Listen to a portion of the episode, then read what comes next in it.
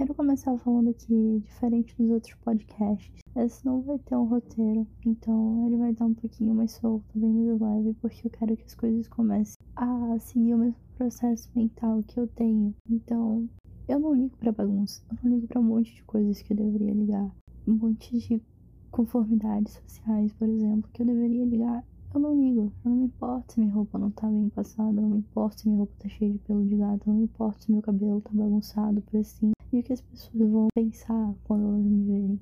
Tipo, essas primeiras impressões, sabe? Eu não, eu não ligo, não ligo muito porque eu sei do meu potencial. Eu tava tendo uma conversa com a minha mãe um dia desses. E eu falei pra ela o quanto que eu não faço as coisas esperando ter algo em troca, ter um reconhecimento, ter uma reciprocidade. Só que eu sinto que no fundo, por mais que eu não faça essas coisas esperando nada, eu muito, muito queria que fosse retribuída, mas não partindo de um princípio de é porque eu quero, mas é assim, é porque essa pessoa quis me retribuir.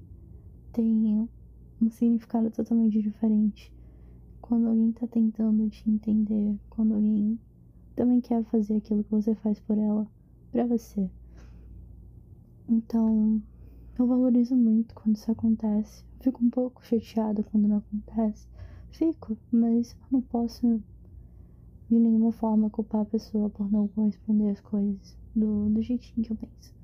Porque eu penso tudo muito demais e quando eu, por exemplo, não me prendo nesses detalhes mais.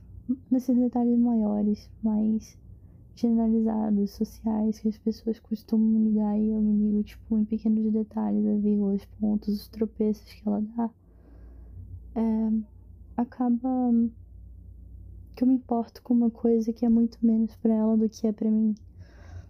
Então, eu sei que isso funciona diferente, que eu enxergo as coisas talvez de uma forma mais intrínseca, mais muito pormenores, muito pormenores mesmo. E o quanto que essa observação toda afeta a minha forma de ser um pouco mais cúmplice da pessoa, tipo, estar com ela no crime do em busca do suficiente para mim. Só que ao mesmo tempo eu fico, como será que essas coisas funcionam para as outras pessoas com que eu me relaciono? Como será que é para os meus amigos? tentarem me entender ou se eu não tô passando aquilo que eu quero passar. E eu acho que já é a terceira vez que eu toco nesse tópico de novo, falando nisso. Sinto muito me repetir, mas isso é algo importante para mim. Já foram várias as vezes que eu tava passando uma ideia super errada. Mas não é aquilo que você vê, sabe? Então eu consigo entender que não é porque eu tô. Nossa, não é do mesmo jeito que é para mim que essa pessoa me vê, mas pode ser do mesmo jeito que é para mim, só que da forma dela, que é diferente. Apesar de não ser igual, pode ser tanto reconfortante quanto uma sala fria, vazia, é, de refrigerador, de, de estoque de comida, sabe? É, pode ser algo totalmente diferente.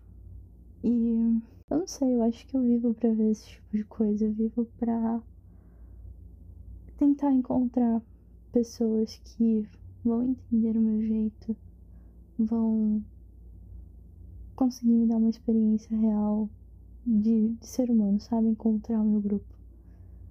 De ter pessoas que eu sei que não vão ser tão temporárias assim, até se forem temporárias, sejam significantes para minha história, o que já aconteceu algumas boas vezes.